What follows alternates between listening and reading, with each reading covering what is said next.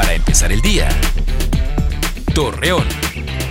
Muy buenos días, martes 20 de abril le presentamos la información para empezar el día. Ante la falta de vacunación contra el COVID-19, continúan las manifestaciones del personal de la salud.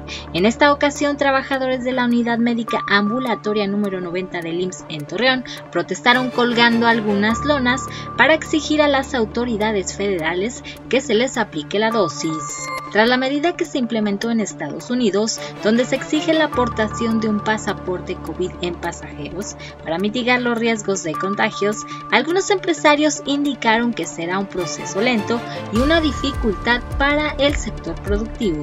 La Secretaría de Salud de Coahuila informó que el pasado fin de semana arribaron las dosis de vacuna contra el COVID-19 que serán distribuidas a diferentes ciudades para ser aplicadas durante este día a los docentes.